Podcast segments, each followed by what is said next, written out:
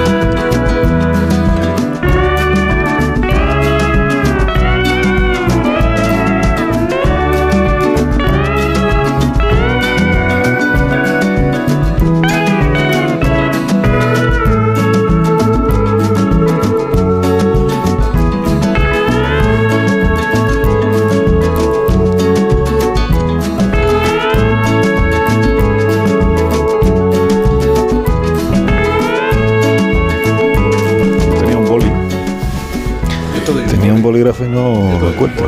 Me lo habéis, me lo habéis quitado. Está, está en toda España es- ofreciéndome ahora mismo un Toma. bolígrafo. No, es que yo, yo soy como Pablo Iglesias en eso. O sea, que sin bolígrafo no sé hablar.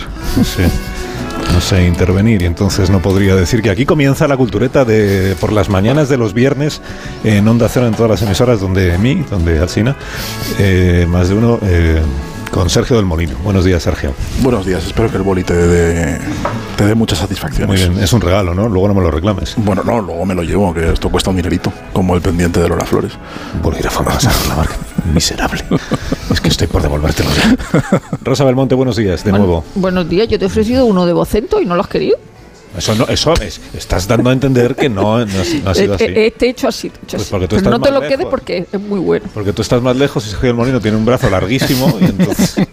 Nacho Vigalondo, buenos días, ¿cómo estás? Buenos días, ¿qué tal? Un placer aquí ser recibido donde tú.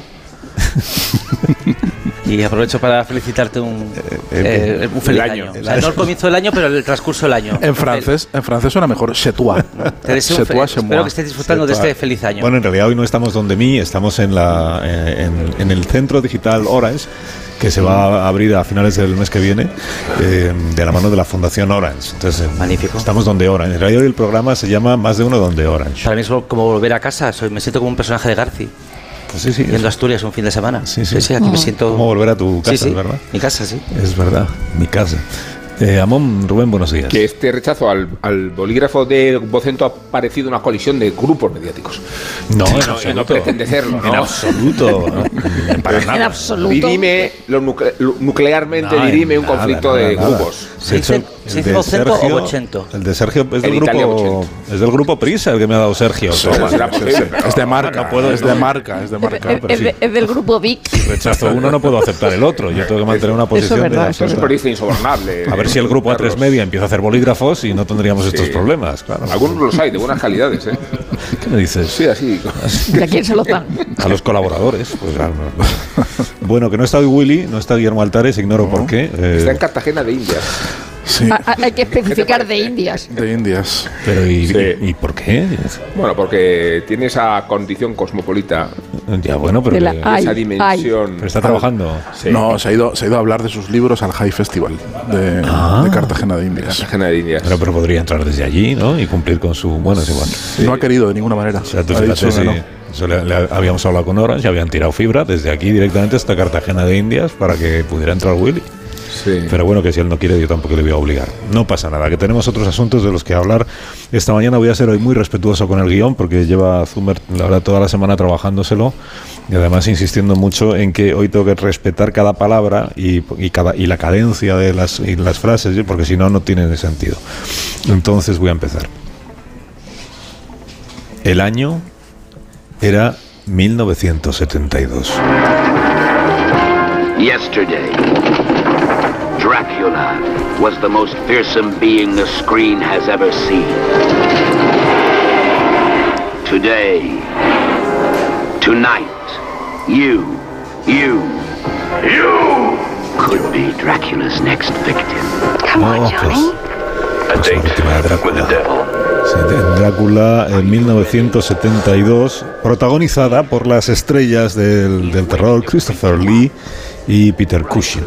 ¿Se dice Cushing? Esto es una duda que yo siempre tuve. ¿Se dice Cushing o se dice Cushing? Peter, Peter Cushing. Peter Cushing, pero en España siempre fue Peter Cushing. Me lo inventa un poco, tengo que, tengo que reconocer, ¿eh? O sea, que en vez de tenerlo como eh, aprendido, la- la- cómo se pronuncia, yo he tirado, he tirado ¿no? de, Has he tirado de improvisado. labios. Sí. Así que sabe Dios. Bueno, pues protagonizada esta película por eh, las estrellas del terror Christopher Lee y Peter Cushing, que es como siempre fueron conocidos en España. No fue la única película que hicieron juntos aquel año, tampoco la única película aterradora. Fíjate, rodaron también otra en España. ¿Qué había ahí dentro? Ya se lo he dicho, un fósil, medio animal y medio hombre. Vivió hace dos millones de años. Me dice que un antropoide, que vivió hace dos millones de años, salió de esa caja, mató al encargado de equipajes, Estamos lo encerró con el- todo cuidado y escapó. Eso mismo, está vivo, tiene que estarlo. Enciérrenlo. Registraremos el tren, lo encontraremos, sea lo que sea. Y lo destruiremos si está vivo. No hablen de esto con nadie. No quiero sembrar el pánico. La película se titulaba Pánico en el Transiberiano. Sinopsis. Sinopsis. El cuerpo de un antropoide hallado en Manchuria por un científico inglés es trasladado a Londres a bordo del Transiberiano. Comienza así un viaje que estará plagado de intrigas y muertes en cuanto el fósil vuelva a la vida. Fin de la sinopsis. Esta película fue filmada en la antigua estación de tren de Delicias, pero sobre todo en los llamados Estudios Madrid 70, que estaban situados en la localidad de Daganzo, que para los oyentes que no conocen Madrid está muy cerca de Ajalbir, y construidos por el oscarizado productor americano Philip Jordan y su asociado español Gregorio Sacristán.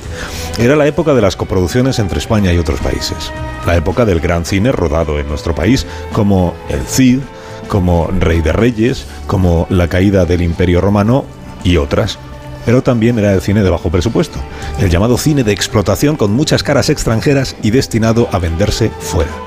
Era la época del director Eugenio Martín y de su transiberiano. Yo me lo planteé como una película de aventuras con cosas de, de miedo, porque a mí me parecía preciosa como película de aventuras. Cuando se estrenó en España no llamó la atención, pero en cambio cuando empezó a estrenarse fuera sí, cada vez gustó más y más y más y más. Ya verá cómo todo se arregla. Todos estos actores estaban contratados de antemano, no estaban contratados porque les hubieran dicho, os va a dirigir Eugenio Martín, no. Ellos no tenían ni puñetera idea de quién era Eugenio Martín. Bueno, es que esta, esta semana ha fallecido Eugenio Martín, exponente, de- exponente del cine este de serie B, que bueno, trabajó con Gina Lollobrigida, también recientemente con Alfredo Landa, con Julio, con Julio Iglesias, Con Lola Flores. con Nicolás Rey, con Lola Flores. Marisol. Sí, sí.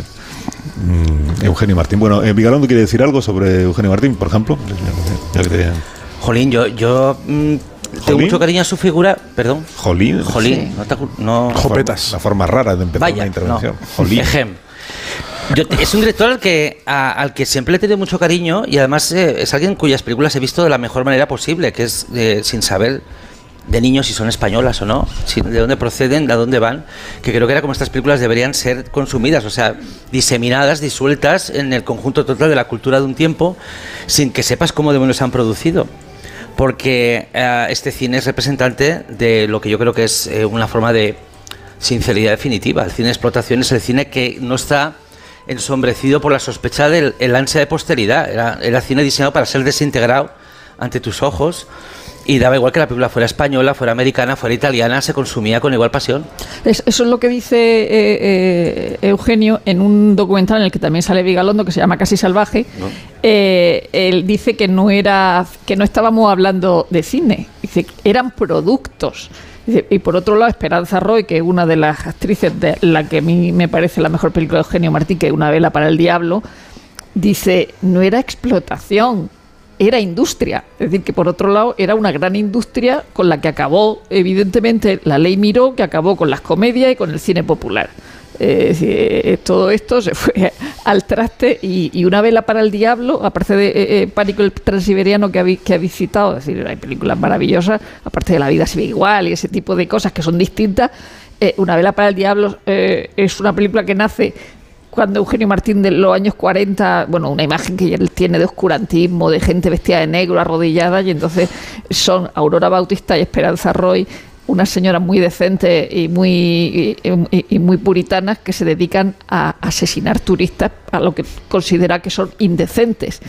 Y, y hay un momento, esto es el año 73, una vela para el diablo, en la que Aurora Bautista, que es la más loca de las dos, van las dos peinadas iguales, con unas cejas de esas que casi no se ven, o sea, producto, producto de la época, mata una, ¿no? Y entonces va en bata y, casi enseñando las tetas. Y Esperanza Roy dice el documental, dice, bueno, dice, es que Eugenio Martínez enseñó las tetas de Aurora Bautista a toda España. Es verdad que al año siguiente, en el 74, ella ya las enseñó del todo en Los Pasajeros, pero que, que, que, que Eugenio Martínez es una figura indiscutible, un granadino, que es un genio dentro de- del cine este, llamemos de explotación, de terror, fantaterror. Y además, eh, toda la transgresión viene en el periodo donde teóricamente menos podía hacerse. Y es abrirse las libertades y desaparecer como cineasta, ¿no? O sea, ahí donde podía haber proliferado más eh, un- una estética y una pretensión más transgresora, él la encontró en eh, la zona oscura de- del franquismo y se vino abajo, se desmoronó cuando vino la democracia, ¿no? Que como si su mejor aliado hubiera sido la capacidad de ponerse fuera de lo- del orden eh, en el tiempo de Franco. Gigi Martin, por cierto, iba a utilizar, ¿no? De- También es cierto que, que se habla mucho de la responsabilidad de la, de la ley Miro a la hora de, plantear que algunos géneros desaparezcan o que algunos tonos de repente ya dejen de existir en la pantalla. Pero sí que es verdad que los tiempos tampoco acompañaron a nivel Sí. global. O sea, todo el cine, todo este cine que a la vez quiere llegar a un gran público, pero ese gran público no tenía por qué ser necesariamente familiar. O sea, que quería hablar, quería, es un cine que quería dirigirse a toda la gente, a toda la gente depravada del planeta. ¿no? Entonces, no, pero también es una y con aspiración mal gusto, depravada y con mal gusto. Claro, porque se dice, ahora sí, y con mal gusto, ahora se Claro. dice, no, queremos llegar al gran público y damos por hecho que son las familias. No, a veces quizá hablar, hablar a todos los pervertidos de un país también es una, una taquilla Es interesante. una gran familia. Eso se intentó hasta una época y, y entonces a partir de esa época ya no sucede. Pero yo no sé si, si intentaba interpelar a los pervertidos o sencillamente es un, es un momento de. Es, es un fogonazo de, de la época que, que tiene sentido eh, en, en esos cortos años y después ya deja de tenerlo, que es decir, deja de, desaparece el público que, para el cual estaba, eh, estaba dirigido, ¿no? Ya no, no, no- tiene sentido seguir proyectando, desaparece ese circuito comercial y, des- y- y ya está, y se, y se- y se funde. Ah, Hizo una cosa en, eh, en la transición también, una película que era Una casa en las afueras, ¿no? Que era Mm, un- también, una- es de las últimas. es de las últimas y es un poco quizá la más la menos exploitation, la más la, la- la- la más la película más película quizá de, de, de- de Eugenio, ¿no? Y, y yo es la única que recuerdo además. Para mí todo lo demás está borrado. Tienes Eh, que yo ver nunca- una vela para el diablo. Una vela para el no sé, diablo. si La- me pilla ya muy mayor. O sea, yo creo que tendría que haberla visto con 20 es, años. Es esa extraña, no, no, no, Sí. porque es ese tipo de película que vista ahora es como ver el extraño viaje por primera vez. Son ese tipo de rarezas del cine español que, que- que sobreviven a, a- a ¿Sí? cualquier... eh, Sí, sí, sí. No estoy yo ya echado a perder Y para vamos cine. a hablar luego de Yo creo. Tarantino, pero si hubiera accedido Tarantino a este repertorio, que le es demasiado ajeno por la distancia cultural, No tanto. eh, estas películas, no, no digo por, por el conocimiento que tiene de esa época del cine español, Sí. pero estas películas de Una vela para el diablo y Pánico en el Transiberiano. Pues ya que lo mencionas, eh, vamos a bien hacer hilado, una pausa. Alsina, te lo he puesto, ¿verdad? Te Sí, lo he dejado. ya que lo mencionas. Mi favorita es Requiem para el gringo. A la vuelta- Hombre, si, si Tarantino fuera español se hubiera, se, se hubiera educado con este cine. que A la vuelta hablamos- que siendo- Es decir, que se la sabe. A la Sí, vuelta hablamos claro. de alguien que fue muy admirador y seguidor de las películas Claro, de Eugenio Martín, lo que yo decía. que es Tarantino. Ahora seguimos. Lo que yo decía.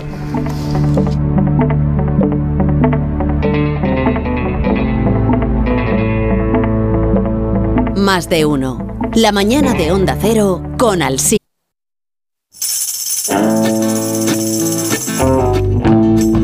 Más de uno en Onda Cero, donde Alsina.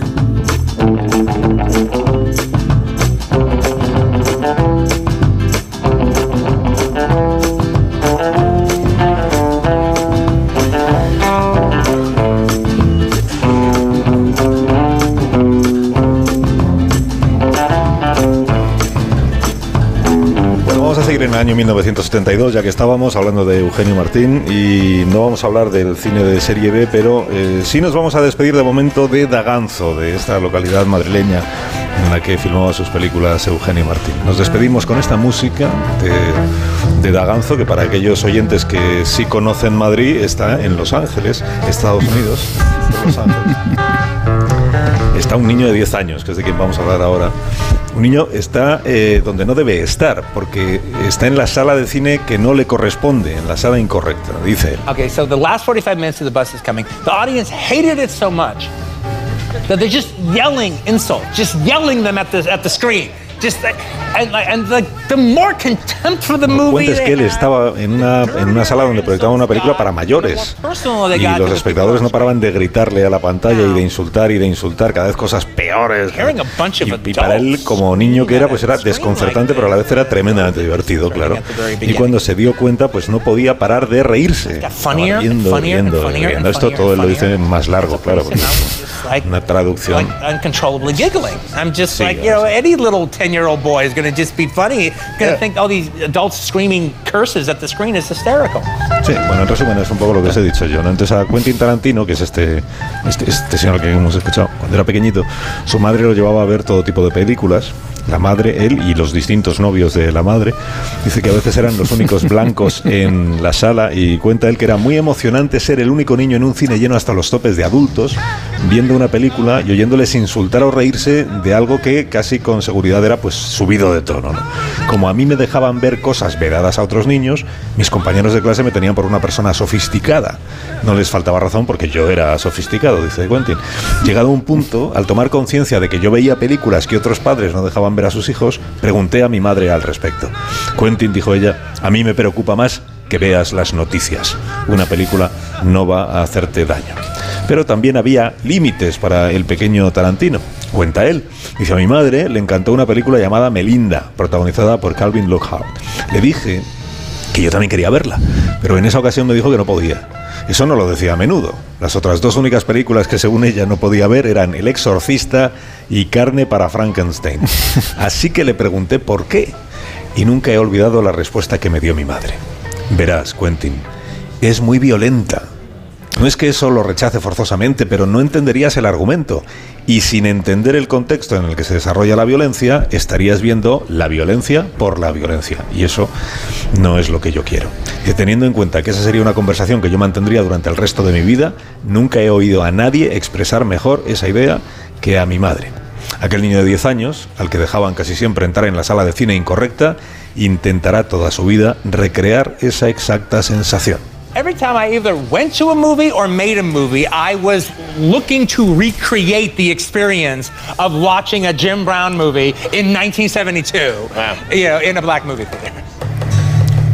Vamos a hablar de un libro, lo he anticipado antes Samón. Va- va- Vais a hablar de Tarantino porque la editorial Reservoir Books ha traducido al español las memorias de Quentin Tarantino, que en Estados Unidos se titula el libro Cinema Speculation, pero que aquí se ha traducido creo como Meditaciones de Cine. Y además Vigalondo se las ha leído eh, en inglés.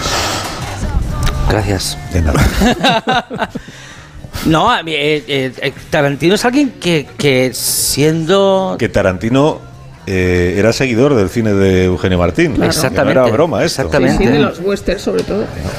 Exactamente, Perdona, sí. te interrumpí. Que no habrá visto Tarantino. No, fíjate, me, me- cedes la palabra y me interrumpes, o sea, con lo cual me, quedo, me quedo a cero, o sea, me Sí, quedo sí. como estaba. Es una estrategia. Que eh, Tarantino es alguien que en el fondo está cometiendo un pecado que eh, se nos ha reprochado a otros y que reprochamos a los demás, que es quedarse atascado en la infancia. Que es una cosa que huele un poco a forfa, huele un poco a quemado. Eso de que, de que tu cine favorito y tus citas favoritas y tu, y tu hogar sean las películas que viste de niño es algo que creo que todos debemos aprender a superar. ¿Por qué razón? ¿Por qué no es posible que las películas mejores de tu vida las veas este mismo año? Porque no O- puede ser, es imposible. Yo creo que es es, posible. ontológicamente imposible. Porque no puedes, o sea, un adulto no ve como un niño. No, no, no podemos, o sea, la, la- la emoción, no, joder, de verdad. Bueno, la, pero- la- la emoción que sentimos, eh, de- y, pasa con los libros y pasa con todo, nunca vas a tener ese deslumbramiento y nunca te va a dejar ese pozo. Ya está, o sea, lo, lo- lo mejor que has visto lo has visto en la infancia, siempre. Hay, hay que cor- siempre. hay que corregir a Rilke y, y que la patria es la tele de la infancia realmente. No, no en general eh, lo, lo- lo- que sea de la patria, sino eso.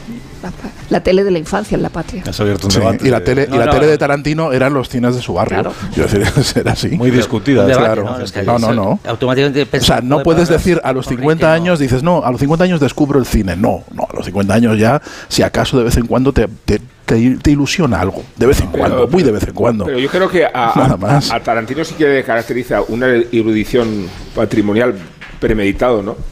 Que le ha creado un espacio de inspiración gigantesco y que además luego le ha permitido discriminar bastante bien lo que tiene que ver con su personalidad de lo que no tiene nada que ver con ella. eh, por mucho que le fascinara Eugenio Martín o le fascinara Dario Argento, ¿no? Que que cito aquí a- a- al ídolo sanguinario de, de- de la serie italiana y todas las películas que produjo y que tanto atrajeron a, a Tarantino y que conecta con esa idea catártica de la sangre. Eh, eh, fíjate, yo hace unos años estuve en una masterclass de Tarantino en Cannes, una masterclass Estaba Weinstein. con muy, con muy poco con muy poco rango académico porque eh, toda la erudición de Tarantino nada tiene que ver con lo académico y él mismo eh, recomendaba a sus alumnos y a sus espectadores que no fueran nunca a estudiar cine que vieran todo lo que pudieran y en esa digresión un poco desordenada y utilizando la palabra fuck continuamente y riéndose mu- él mismo de sus bromas mucho más de lo que se ría la gente pues iba más o menos desglosando su No te, ca- no te cayó bien, Quentin. no me cayó muy bien Ah. por iconoclasta y, y por esa noción tan eh, extremadamente erudita de- del cine que, que ha adquirido, ¿no?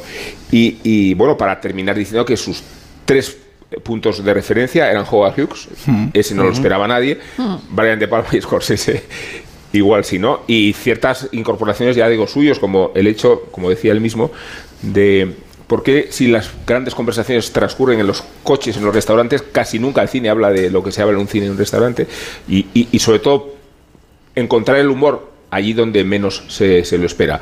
Y yo creo que ha ido creando un, es que voy a decir un universo y esto es muy cursi, por Ya. tanto me arrepiento de Mm. lo universo. dicho. A ver, venga, por favor. Pero, pero si hacemos inventario de las Dialoga. No, quizá quizá Tarantino dialoga con otras tradiciones. un feudo, sí, me parece mejor sí, lo de vale. feudo. Sí. Si reparamos en la filmografía propia, eh, es que encontramos películas muchas extraordinarias eh, y mucho más allá de la idea transgresora de Reservoir Dogs o de Pulp Fiction todo lo que ha venido después No, no, es, y, es- y particularmente había una vez Hollywood digo porque si ahora era una vez Hollywood Y ¿no? esa es post Weinstein, es decir, que cuando acaba con Weinstein dice, a ver, a ver, a ver lo que hace. Pues Pero mira, voy a hacer esto. Y Estabas esa obra hablando de- maestra, ¿no? Estás hablando de los Javis. Eh, los Javis Weinstein, perdón. Eh, era- y así ya me No, quedo tranquilo. Ya, suelto un chiste No. y ya me quedo mucho más tranquilo. Es como ir al baño. Sí, ¿no? Ya. Te veo- te veo Yo, sin mucho más embargo, relajado. Tengo que decir, tengo que decir que me, mm, para mí este libro ha sido recuperarlo un poco, porque yo con sus últimas películas yo como que me he ido un poco ya desapasionando. ¿En serio? Completamente, sí. Ah, sí, completamente en serio. Sí, porque a mí me gustaba el Tarantino que eh, película tras película notabas el terror, el terror que él sentía por a ver si esto cuela, a ver si esto funciona. Ahora Tarantino dirige desde el trono. Entonces el tío sabe, sabe que si, en la, si el, el ritmo del guion se deshace o si no está claro de lo que va la película o si de repente un giro milagroso resuelve la trama de una manera incomprensible, sabe que su público ya lo admite de antemano. O sea, ya es alguien que te gusta de antemano y luego ya lo que te cuente te lo contó. Pero es como si dijeras o definieras la estilización esta un poco eh, patética de Almodóvar, ¿no? Como si la sorpresa que causó al principio se fuera desmoronando para convertirse en un cineasta convencional. Y yo creo que Tarantino, todo lo contrario. Yo creo que tiene una estética progresiva. no, y además convencional no, y- pero- Hay- hay no, una- la- el- En absoluto, Eras, en eras absoluto. una vez eh, como eh, había Eras una vez en- Hollywood. había- eras una vez en Hollywood. Pero eh, en eso coincide con Eugenio Martín en una cosa. Eh, de las películas de Eugenio Martín eh, se puede decir perfectamente que nunca se vienen abajo. Luego puede ser que como estén tan abajo nunca se vayan a- Hombre, abajo. Así que, que- que- entonces, en el caso de Tarantino tampoco se vienen abajo porque es un tarantinismo toda, toda la película. Sí, es un tarantinismo y además una cosa que solo remite al cine y solo remite a su, a su propio universo, que eso es, eh, a- a- vamos, para mí lo, lo, lo maravilloso de Quentin Tarantino y lo que nos hace ser, ser muy adictos y, y es verdad que vamos muy predispuestos y muy a favor cuando, cuando Tarantino eh, presenta una, una película. Pero en, este, en estas memorias o esta especie de memorias que acaba de sacar ahora, las meditaciones de cine, que yo las he leído en inglés, pero por lo que sea a mí no se me aprecia, por lo que sea. A mí no, Bueno, pero nos han puesto en la mesa por algo. Sí, sí, debe ser. Estamos en la mesa, en la mesa que sabe Yo la he inglés. leído en En la mesa. Tampoco voy a contar lo que habéis No, leído no, cada no, uno no, de vosotros no, en nada. inglés últimamente. Bueno, Me- por lo que sea, por lo que sea tiene mérito. ejemplo. tiene mérito, se le celebra a. Nacho cuando lea el inglés, Pero porque pero Nacho ha hecho un resumen los demás, magnífico de las. no. El resumen de Nacho ha sido Quentin, supéralo. Este es el resumen de, de sus memorias, ¿no? Bueno, ha sido, no, ha, si- ha sido una cosa muy hostil y yo voy, yo Pues voy a eso. favor. no, de- estaba diciendo, no, las precisamente decía que como Pues hay que- una cosa, no, hay, hay una cosa que a mí me gusta mucho que está al principio del, de, de las memorias y es cuando dice que la película que más le aterró con diferencia es Bambi.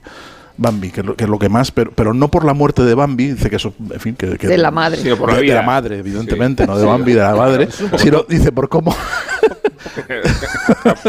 no por la muerte de Bambi, que no existió, ¿no? Por Dios. O sea, como magnificáis los lapsus.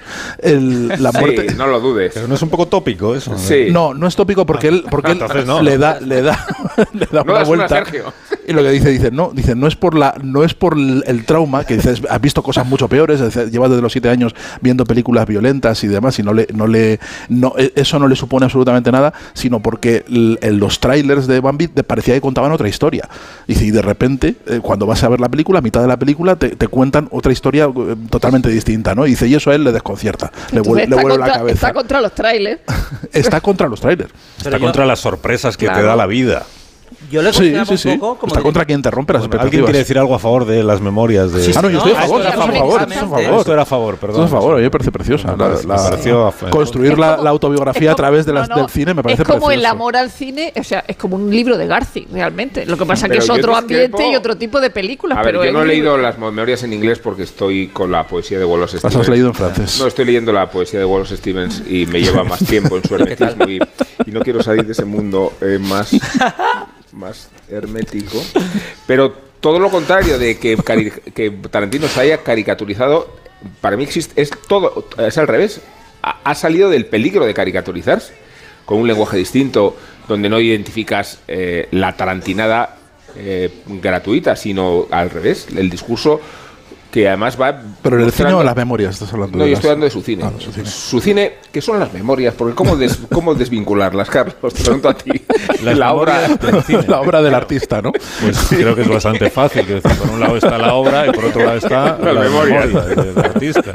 Porque él no guardará gran memoria de sus películas, sino de las de otros, ¿no? Sí, Por pero- ejemplo, de Bambi, por ejemplo, de Dos Hombres y un Destino, porque yo, Sí. que tampoco he leído las memorias, pero me ha pasado Ningún aquí idioma. Zumer un pasaje muy bonito también, eh, por, por lo que revela un poco del, del- de- no del personaje, sino de Dos Hombres y un Vamos a Destino. ver, vamos a ver. Porque dice, eh, yo le pregunté a mi madre, eh, dice Quentin, cuando el- os acordáis que, bueno, se puede contar, en Dos Hombres y un Destino termina con un fotograma congelado. Sí, sí, Cuando sal- salen Ese pasaje y, es maravilloso. y queda congelado. No, no tan maravilloso, no, Sergio, no te adelantes, porque yo le pregunté. Otro trauma. Yo le, yo le pregunté a mi madre, ¿pero qué ha pasado? Porque se ha quedado ahí como congelada la película y, y, y ¿qué, qué es lo que sucede luego.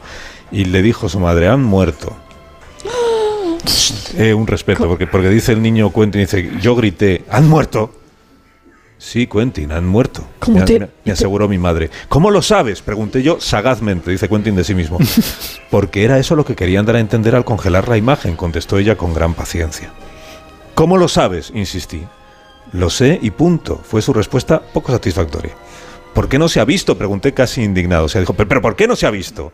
A continuación, ya claramente al límite de su paciencia, mi madre dijo con tono muy cortante, porque no han querido que se viera. Y yo contesté entre dientes, pues debería haberse visto.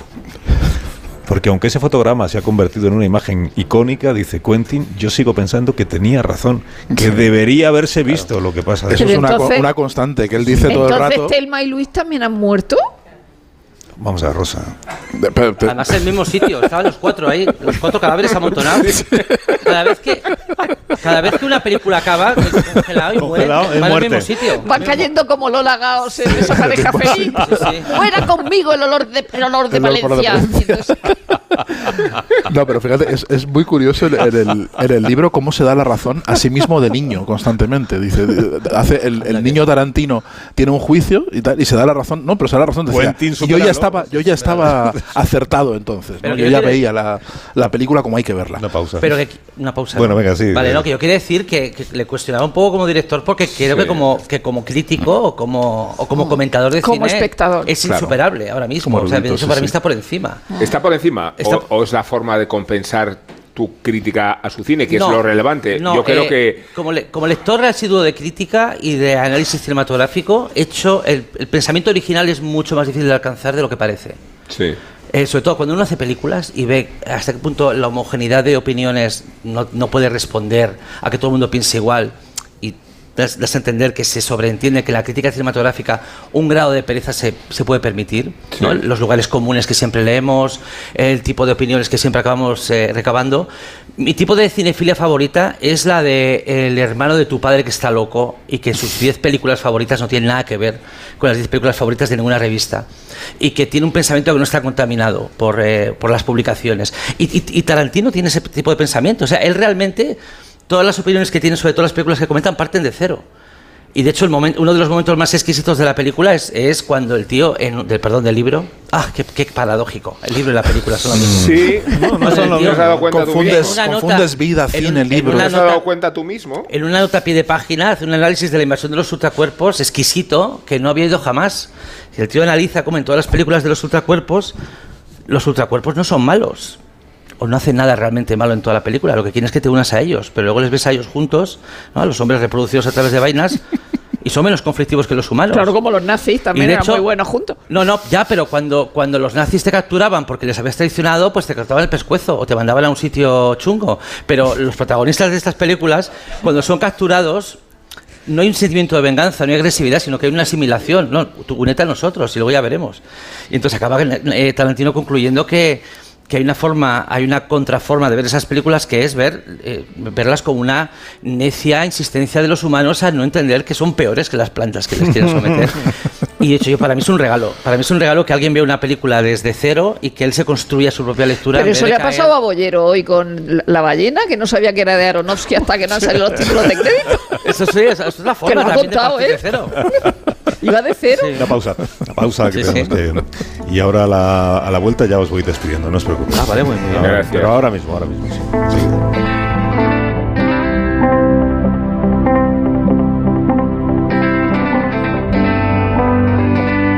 Más de uno en Onda Cero, donde Alsina.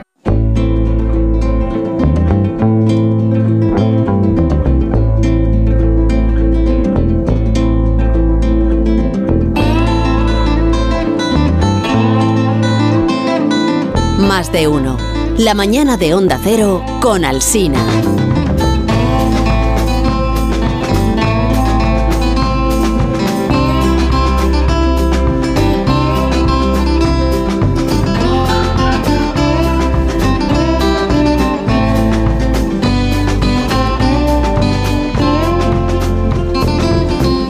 ¿Vais a seguir esta noche hablando de Quentin Tarantino en la cultureta esa larga que hacéis a Sí, la sí, media? sí, pero con en la profundidad, con, con espesor, con Con espesor. sí, Con sí. sangre cuajada. espeso. para que no haya muchas voces discrepantes. Sí, para que no nos fastidien. Porque le ha faltado decir a Nacho que lo mejor de Tarantino es que es buena persona. Eh, No, no, y la, y la del tildado de, de sobrevalorado, sobrevalorado, ¿no? es. Quentin O Tarantino. sea que esta noche es cuando vais a hacer una evocación de la infancia, de como el, el momento de nuestras vidas que nos marca realmente Sí. siempre.